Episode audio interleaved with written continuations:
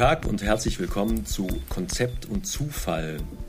Das ist der neue Podcast von Futur 3. Wenn ihr da draußen zu den vielen Menschen gehören, die leider immer Futur 3 noch nicht kennen, dann gebe ich ein paar kleine Infos zu uns. Futur 3, wir sind ein Theaterensemble aus Köln, 2003 gegründet.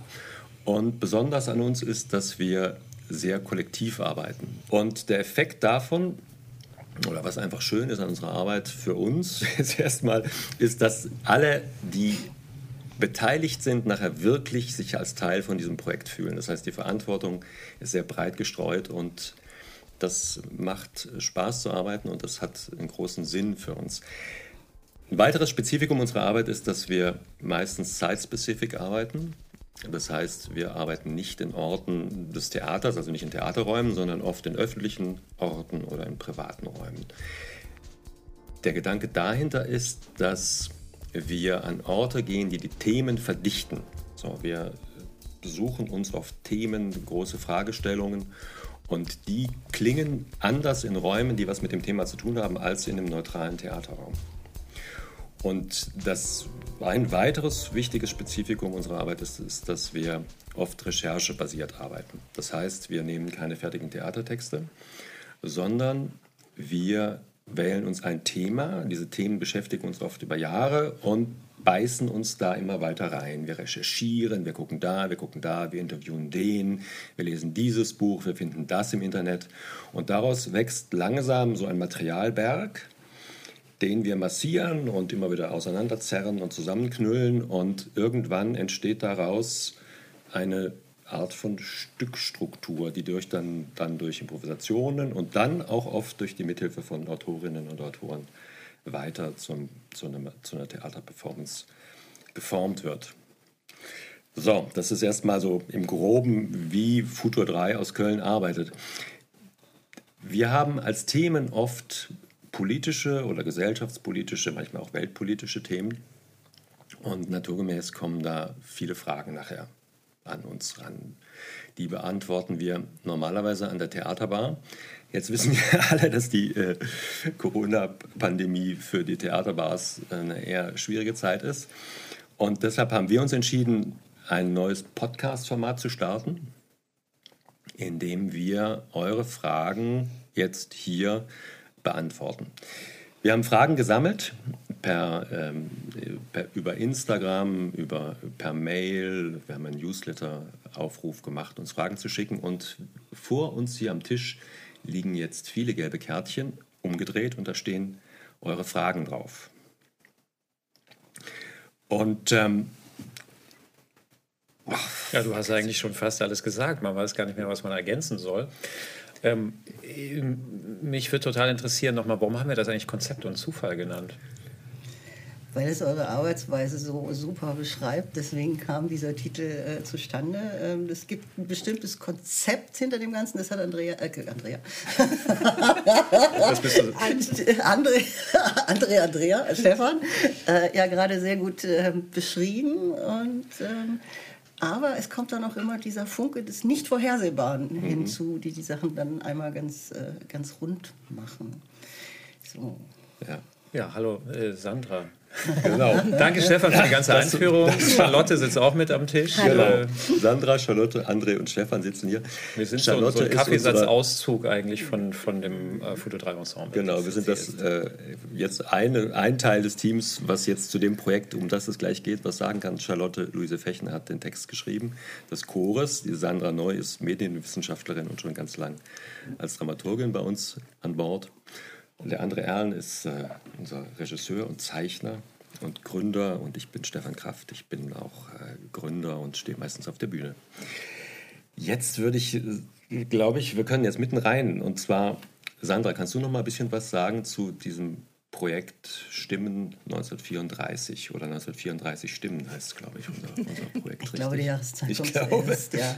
Ähm, das Projekt beschäftigt sich mit autobiografischen Aufsätzen früher Nationalsozialisten und Nationalsozialistinnen.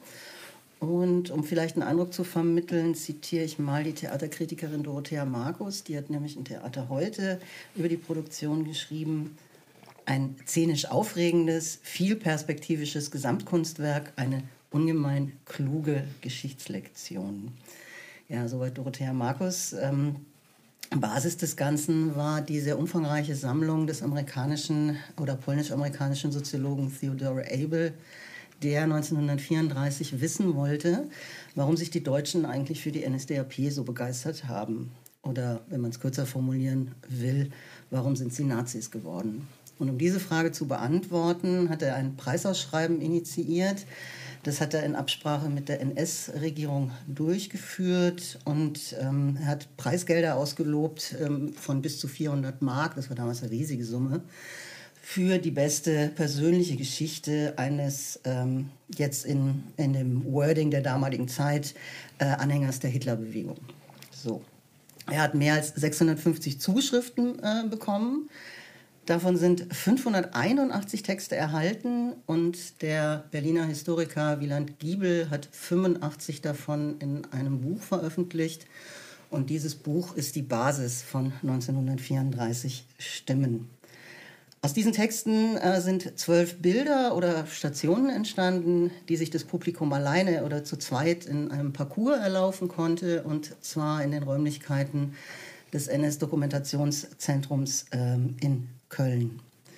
Ja, kommentiert wurden die Texte dann noch wie in der antiken Tragödie durch einen äh, Chor. Insgesamt, ich habe jetzt echt mal nachgezählt, also wenn ich mich nicht verzählt habe, sind das 23 Menschen, die an dieser Produktion äh, beteiligt waren. Das ist ziemlich groß für eine freie Produktion, finde ich. Ne? Ein Riesenteam. Ja, und wir jetzt hier zu viert als, wie hast du es genannt gerade? Kondensat dieses großen Ensembles, ja. um über das Projekt zu sprechen. Genau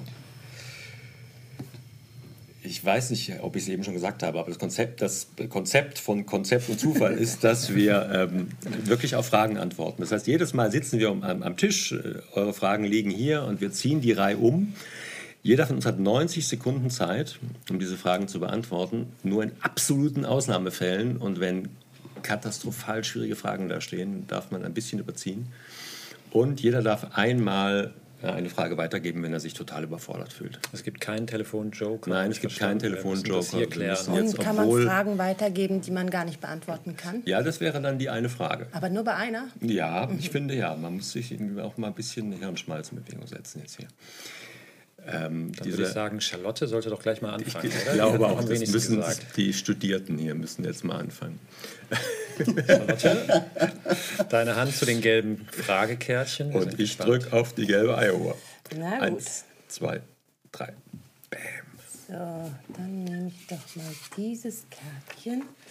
Ah, wir fangen direkt mit der Frage an, warum kommt das Hafner-Zitat vor? Das Hafner-Zitat habe ich jetzt leider gar nicht äh, schriftlich dabei.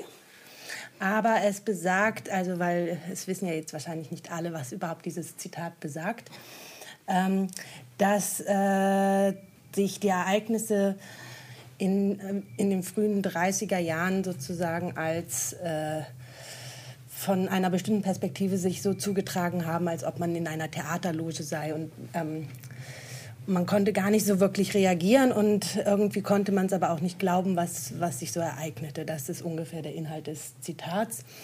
Und das haben wir, beziehungsweise Sandra hat das äh, rausgesucht, ähm, noch dahin zugefügt, weil wir halt Theater machen und noch eben eine weitere Perspektive da haben wollten, die quasi von außen kam und nicht nur von den Nazis äh, aus dem Biogramm, die wir hatten, sondern eben noch mal eine externe Stimme, die auch zu der Zeit sich Gedanken gemacht hat, was da so los ist. Genau, ich glaube, das war. Das war, das war Sebastian Hafner, wie Sebastian hieß das Buch? Äh, Erinnerung eines Deutschen Erinnerung von eines Deutschen. 1914 bis 1934 ja, sind, glaube ich, oder 33. Großartiges, ja, also, genau. großartiges Buch. Äh, so ein tagebuchhaftes äh, Rückblick. Vielleicht kann man dazu auch noch sagen, dass wir ja an sich sehr vorsichtig waren mit Kommentaren zu dem, was wir da eh schon haben. Aber dass dieser, ich meine, Hafner ist eh ein extrem wichtiger Zeitgenosse gewesen und diese, für diese eine Stimme hast du dich, glaube ich, deshalb entschieden, ne, Sandra? Ja, genau, weil ich wollte, ähm, er ist dann ja emigriert und äh, ich wollte gerne so eine antifaschistische Stimme dabei haben. Hm. Gut, die Reihe ist an dir, Sandra. Hm. 3, 2, 1, go. Warum wurde die Vorstellung von einem Chor begleitet? Chor, genau, vielleicht, wie sah der aus oder was war das für ein Chor? Das, das war Chor. ein äh, rein akustischer Chor, ähm, Stimmen des Ensembles, die sich nochmal neu zusammengefügt haben und dann eben einen zeitgenössischen Text gesprochen haben, den, wie gesagt, Charlotte geschrieben hat, der dann auch eine ganz andere, äh, ganz anderen Tonfall hat als ähm, diese Biogramme von den Nazis. Ja, warum haben wir das gemacht? Ähm, wir, wollten einfach einen Kontrapunkt setzen, nochmal, dass ähm, die zwar die Stimmen der Menschen von 1934 für sich stehen irgendwie, aber dass dem Ganzen dann doch nochmal ähm, nicht nur Musik entgegengesetzt wird, was, natürlich, was, was zwar auch der Fall ist, aber dass es auch nochmal eine explizite Textebene gibt, die ähm, das kommentiert. Genau, als äh, Punkt, dass man nicht den Nazis das letzte Wort sozusagen lässt, sondern dass wir oder dass heute irgendwie ein letztes Wort dem gibt. Ja. Darf man vielleicht, darf, dürfen wir auch Selbstkritik üben hier oder, oder fragen? Also ähm, der Chor thematisiert ja selber schon, dass er eigentlich nicht weiß, ob er sich jetzt einmischen soll oder dass man, also dieses, dieses Spannungsfeld wird da einfach nochmal noch mal ausgesprochen. Und es kam, manchen Leuten war es zu didaktisch, manche Leute waren extrem froh darüber, dass dieser Chor da war. Also ich glaube, der Chor sitzt eigentlich auf der, auf der ganzen äh, Schwierigkeit, äh, sich damit auseinanderzusetzen. Ja. Mhm. Ja. ja, dass man eine, genau eine Haltung haben soll zu dem ja. Thema, muss und wie geht man eben, wie ihr es immer gesagt habt, ja auch, wie geht man um mit Täterstimmen, in welchem Kontext kann man die in der Kunst zeigen und darstellen. Mhm. Ich bin André, an der Reihe. Du bist drin. Wahnsinn. Ich mach's ganz Drei, schnell. Ich bin total gespannt. Eins. Ich weiß gar nicht, wo die ganzen Fragen herkommen. Go war die Performance von Anfang an für das NS-Doc konzipiert? Also ich habe das Gefühl, die Fragen äh, passen gerade direkt zu denen, die ziehen. Also das ist äh, erstaunlich. Ich habe was Schlimmeres befürchtet. Du hast ja mal sehr gelitten unter just dieser Ja, Frage. ich habe wirklich sehr gelitten. Vielen Dank äh, für die Einleitung. Genau. Also die, die, das große Bild von uns war eigentlich, äh, diese Inszenierung an der Uni Köln zu machen. Warum? Weil Theodore Abel derjenige, der Soziologe, ähm, der diese Biogramme ähm, gesammelt hat, beziehungsweise angeregt hat, für seine Forschung die einzusammeln von den Nazis. So, der hat in einem wissenschaftlichen Kontext gearbeitet, deshalb haben wir, du hast es gesagt, Site-Specific-Ort ähm, einen gesucht und die Uni, Universitätsgebäude schien uns da richtig und auch aus einem zweiten Grund, dass das Hauptgebäude der Uni Köln genau 1934 eröffnet wurde. Also es ist kein Nazi-Gebäude, es wurde schon 29 geplant, aber 34 eröffnet und das ist ja sozusagen auch der Zeitpunkt, in dem diese Biogramme entstanden sind, äh, eingesammelt wurden, dieses Preisausschreiben gemacht wurde. So, das schien wunderbar zu sein. Wir wollten da in einem äh, Hörsaal arbeiten und auch die Zuschauer durch das Gebäude André, führen. Du hast noch 20 Sekunden. Draußen. Es war klar, dass du überziehen wirst, aber gib genau. Mühe. Ich muss, ich, 15, ich bin, bin soweit. Aber weil es so spannend ist, also dieses Gebäude äh, kennt, also kennen ja vielleicht einige Leute, aber es ist ja wirklich kasernenartig. Es passt eigentlich fast auch toll in die Nazi-Zeit. Wir wollten hinten an den Grüngürtel dann mit den Zuschauern auf dieses Gebäude projizieren, hat alles nicht geklappt, wegen Corona. So, was soll ich da sagen? Die Uni war plötzlich dicht, wir hatten das dafür konzipiert, die Uni war dicht, hat uns nicht reingelassen. Dann mussten wir einen neuen Ort suchen ähm, und Stefan hat dann den Kontakt nochmal geschlagen über euch auch zum NS-Doc und über andere Kontakte. Ähm, die waren sehr offen und wir mussten alles umkonzipieren, weil es da natürlich ein, äh, ganz andere Räumlichkeiten gab. Alles viel kleiner und enger, kein Außenraum. Und dann wurde es eben ähm, ein Parcours statt einer Performance, bei dem die Zuschauer gemeinsam da durchgehen. Ein Parcours durch ganz, ganz viele Räume, durch dieses NS-Doc. Und das war vielleicht ein wunderbarer Glücksfall oder vielleicht das einzig Positive an Corona. Ja. Sehr schön. So lange war ich jetzt auch nicht. Ja. Gut, ich Stefan, mich selber. das jetzt wieder wettmachen. Genau, genau. Äh, genau. Ich, mir, ich bin ja in die KP nicht so viel zu sagen. 3, 2, 1, go. Ich nehme diese Karte da. Köln als Wohlfühlblase. Gegen wen oder was soll man intervenieren? Uh. Ja, also jetzt fallen mir leider auch nur Gemeinplätze ein. Da brauche ich jetzt echt eure Hilfe. Ähm, das ist ja die alte Theaterfrage, ne? das hat man ja. Recht ja schon vorgeworfen. Ja. Ähm, was willst du politisches Theater machen? Da sitzt ja sowieso da nur die, die schon drin, Konvertierten die's, drin. Die es schon wissen, ja. genau. Ähm, Aber vielleicht ist es Köln als Wohlfühlblase. Es ist ja, also was das nochmal ist, ist ja spezieller nochmal als nur jetzt Kunst- und Theaterräume. Was äh, wäre jetzt die Frage, was fällt mhm. dir dazu ein? Naja, Köln ist natürlich schon eine, das ist eine Stärke und eine Schwäche, ist einfach eine sehr gemütliche Stadt. Ne? Also hier ähm, Wobei ich finde, ja, so gegen rechts wurde dann doch immer einiges, einiges auf die Straße gebracht. Also die ganzen Arsch, Arschhu und äh, ich war auch mal auf, auf einer Demo gegen die AfD, also da war der, der alte Markt war voll. So. Ähm, Finde ich, ist schon so. Ich, ich glaube, was aber was ich schwierig finde, auch an der Frage oder gefährlich, Wohlfühlblase vielleicht suggeriert das, naja, hier gibt es ja irgendwie gar keine Rechten. Äh, die sind ja irgendwo anders, das sieht man ja. Ne? Ich meine, wir haben auch AfD irgendwie im Stadtrat, auch sehr klein und so weiter. Aber äh, das Potenzial ist auch hier. Äh, die sind nicht in der Innenstadt, da wo wir sind, das ist richtig. Aber ähm, also das ist nicht der Ort der Seligen hier. Ja. Super, jetzt habe ich schon bei meiner ersten Frage meinen Joker vergeben müssen. Alles klar. Du kannst doch gleich nochmal ziehen. Okay, dann ziehe ich direkt nochmal. Um des Spaßes halber. So, ist das nicht Theater für ein links-grün-bürgerliches Publikum, das sich eh schon engagiert? Na, die Fragen, die ergänzen sich ja wunderbar. Die haben wir, glaube ich, gerade schon, schon beantwortet. Ähm, das ist es so, aber ich, ich finde, auch wir links-grün-bürgerliche Menschen haben ein, ein Recht darauf, ähm, die großen Fragen immer wieder neu anzugehen. Auch wir müssen die immer wieder durchkauen, ähm, um dann auch im Alltag vielleicht anders reagieren zu können auf, auf, auf all die, die Sachen. Außerdem äh, sind wir nicht die Guten, würde ich mal so vorsichtig in den Raum stellen.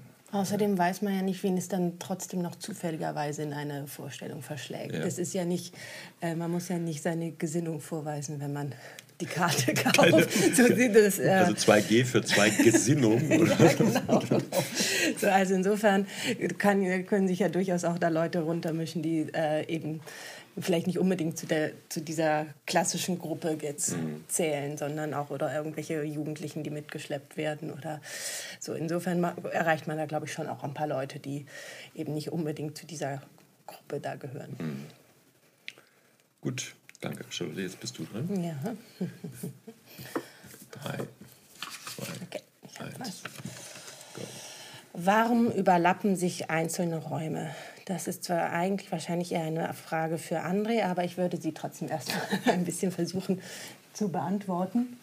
Und zwar äh, überlappen sich ja Räume, beziehungsweise es überlappen sich ja die Stimmen und das einfach, weil es so viele Stimmen gibt, dass man irgendwie alles, weil alles gleichzeitig stattgefunden hat oder und deswegen auch alles gleichzeitig stattfinden soll und alles gleichzeitig irgendwie zu hören sein soll. Aber ich gebe die Frage trotzdem jetzt mal weiter an André.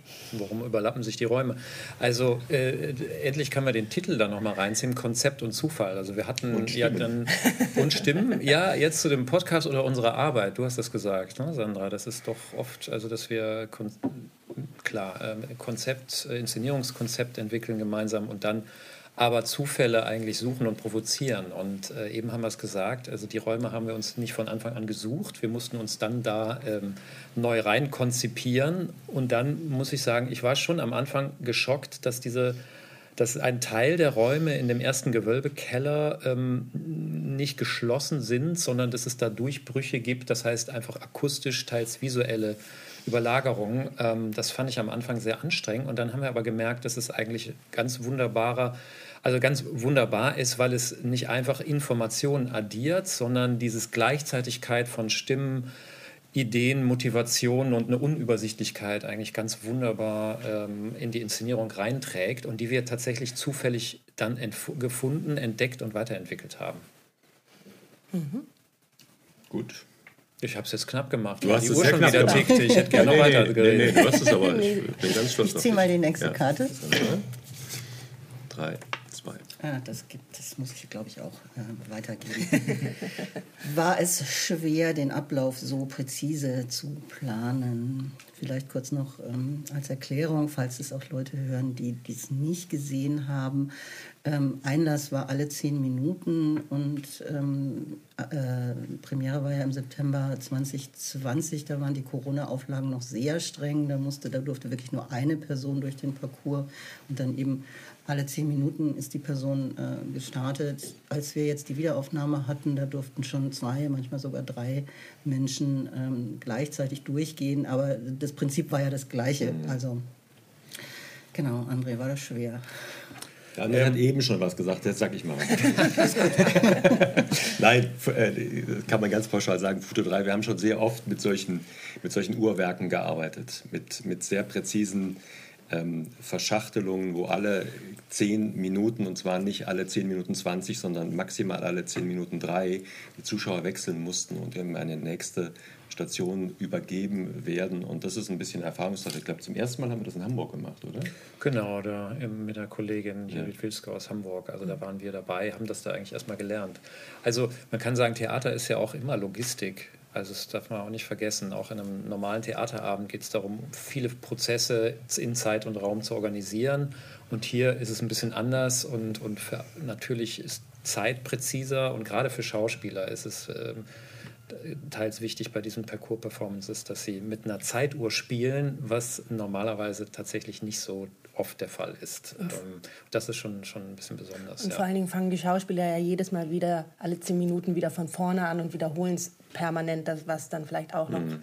eine andere Sache ist, als wenn ja. man das ganze Stück durchspielt. Das muss ja. man vielleicht noch so äh, ergänzen. Das ist, ich glaube, in unserem Fall, vielleicht deshalb, vielleicht für was ist so ein Parcours? Ne? Also in unserem Fall, man könnte ja, gibt ja Möglichkeiten, mit Schauspielern von Station zu Station zu gehen und Schauspielerinnen in dem Fall war es so, dass unsere Akteure und Akteurinnen waren an einer Station und haben eben ihre Szene ähm, dann immer wiederholt. Und ich glaube, mittlerweile habt ihr die nach all den Aufführungen über 200 über Mal gespielt. Ja, ja. Äh, immer, immer, die gleichen Nazi-Texte ähm, zu sprechen. Ja. Was mich geschockt hat, ganz kurz dazu, ähm, ist, dass man tatsächlich, dass ich tatsächlich erst ungefähr bei Aufführung 180 das Gefühl hatte, aha, jetzt weiß ich, wie ich das spielen muss.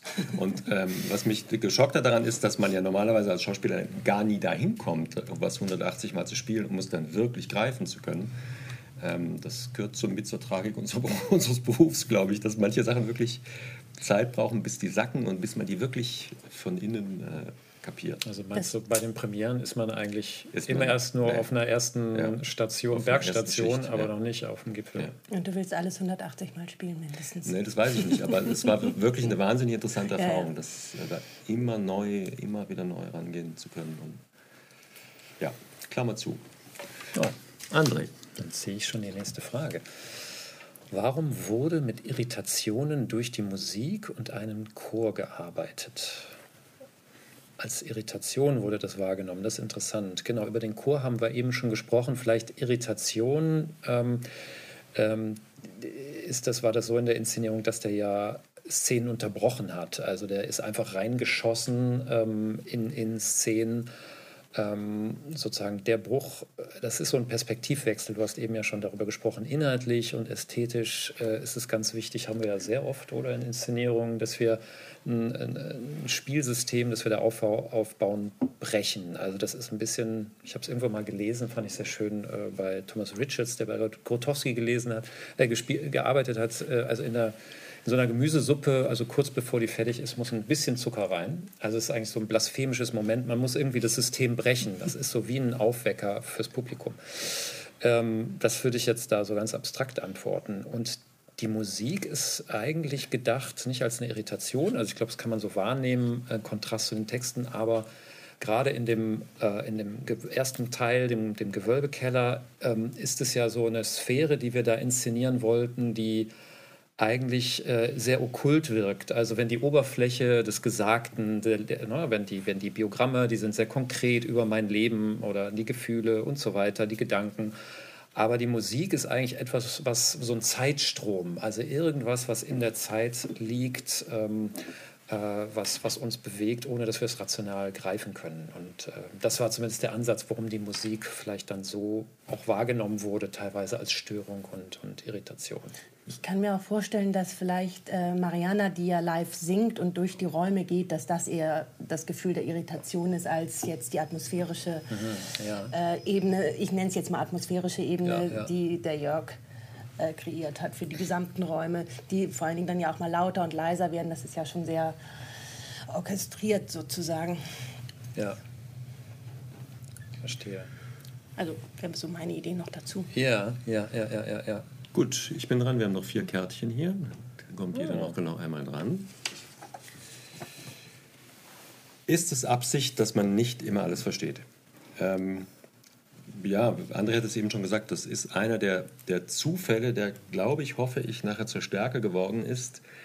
Ähm, und der sich dann auch tatsächlich in dem Titel 1934 Stimmen wiederfindet. Also es gibt so eine, es entsteht so eine, so eine, so eine Kakophonie von, äh, von Meinungen, von Ansichten, von Gefühlen, die, glaube ich, ganz gut, so wie ich es mir heute vorstelle, die Kraft oder die, den Irrsinn dieser Bewegung ähm, einfangen, weil es so eine, so eine Gleichzeitigkeit ist von, äh, von vielen Ebenen, die da zusammenrutschen und die dann tatsächlich auch den, den, den, die Energie und den Wahnsinn von so einer Massenbewegung ausmachen. Insofern ist, würde ich jetzt mal zumindest rückblickend sagen, war es, äh, Absicht. Ja. Ja, und manchmal muss man diese Stimmen auch einfach äh, wegdrücken, oder? Diese Aussagen äh, der jungen Nationalsozialisten, die ja, einfach nur furchtbar und dämlich, dämlich aus, sind, teilweise. Aus, ausdrücken. Ja. Einfach so genau will man es gar nicht wissen. teilweise, ja, genau. Kann man dann. Ja, ja. Okay. So, letzte Runde. Meine Charlotte. letzte Frage. Darf man da noch ein bisschen spinksen, welche Fragen drin sind für die letzte Frage? Wie lange hat die Vorbereitung Recherche gedauert? Ähm, ich erinnere mich, dass wir äh, im Mai oder April 2019 saßen, als äh, ihr, André Stefan, äh, von, von der Idee zu dem Projekt irgendwie erzählt hattet und dass wir darüber gesprochen haben. Mai 2019. Das, ja. ja, Mai 2019 oder April, also so, aber Frühjahr. Und daraufhin haben Sandra und ich zumindest angefangen, diese ganzen vielen, vielen Biogramme zu lesen und zu, zu sortieren. Und das braucht halt auch eine Weile, das alles zu lesen. Genau. Also je nachdem, wie lange du vorher schon genau. diese Idee mit der, oder ihr die Idee mit euch rumgetragen habt. Ja, also mindestens anderthalb Jahre mhm. von diesem genau. ersten Gespräch bis zur Premiere. Mhm. Ja, ja. Und Jene hat irgendwann zwischendurch mal gestöhnt, dass er jetzt wirklich keine Nazi-Texte mehr lesen will.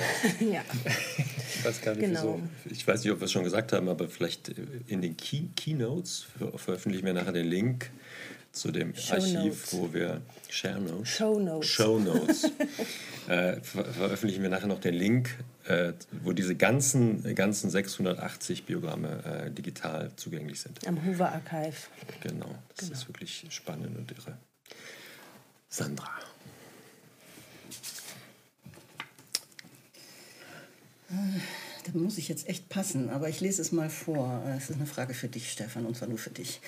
Wie fühlt es sich für die PerformerInnen an, die Texte bekennender Nazis mehrmals hintereinander zu sprechen? Also, ähm, das eine, was es rein schauspieltechnisch gemacht hat, habe ich eben schon beschrieben. Dann hatte ich jetzt spezifisch einen Text, und das ist jetzt so vom, von dem, was wir da erlebt haben mit diesen Texten, eigentlich das, äh, das eigentlich Interessante ist nämlich, es gab natürlich äh, ekelhafte Antisemiten, äh, Rassisten, äh, brutale Schläger und, und alles an fiesen Gestalten in dieser Bewegung. Es gab aber vor allem in der Anfangszeit, glaube ich, auch einfach Leute, die komplett verloren waren, die nach, dieser, nach diesem Ersten Weltkrieg und nach diesen wirklich chaotischen Weimarer Zeiten, als diese Demokratie versucht hat, sich zu finden und äh, viele Leute auch wirtschaftlich durch alle Raster gefallen sind, die wirklich komplett verloren waren und die auch das Gefühl hatten, es gibt keinen kein Zusammenhalt mehr in dieser Gesellschaft. Wir sind, kämpfen alle allein auf einzelnen Posten. Und da kam dieser Typ, der versprochen hat, wir sind jetzt wieder alle zusammen und zusammen äh, wuppen wir das dass eigentlich auch ganz wohlmeinende Leute einfach in die Fänge von diesem, von diesem Psychopathen geraten sind oder in, dieser, in die Fänge dieser Bewegung geraten sind. Und da konnte ich mich immer wieder ähm, also wenn ich so in meinen engsten Crew stelle, da konnte ich immer wieder andocken. So an dieses Gefühl von Verlorenheit, von Wunsch nach Zusammengehörigkeit. Und insofern bin, bin ich da immer wieder in dieses, in dieses Spannungsfeld reingegangen. Also wo, wo sind da verständliche Wünsche, die, man, die ich jetzt auch mit meinen Werten abgleichen könnte und wo wird es äh, menschenverachtend, wahnsinnig und, und, äh, und grauenhaft.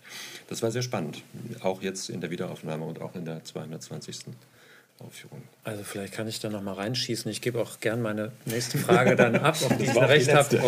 Gut, dann starte ich aber hier nochmal. Äh, nein, aber ähm, weil es nochmal die Frage auch war, ja, wie sind wir denn damit umgegangen mit diesen Texten oder was hat uns interessiert? Also es ist ja, ähm, und, und möchte nochmal zurückkommen auf diese eigentlich, dieses linksgrün bürgerliche äh, angebliche Publikum. Ähm, ich finde eigentlich im Nachhinein jetzt ganz schlimm, diesen Begriff eigentlich zu kolportieren oder anzunehmen. Das ist ja Quatsch. Also erstmal ist es kein Stück, das nur, nur sagen will, äh, was okay wäre, äh, wäre den Anfängen und das ist alles ganz böse, schaut her, sondern es geht doch um eine Analyse und um, um ein Nachspüren für eine Zeit und für Menschen, wie, wie rutschen die in, in diese Richtung? Also ähm, wie kommt das? Und ähm, äh, und, und äh, das äh, ist ja auch deine Arbeit gewesen und, und von, von allen Darstellern. Also die, die, dieses die, auszutangieren, so wie kann man die, die sprechen, darstellen, dass man die nicht ähm, so, so verunglimpft, sofort äh, verurteilt. Ähm,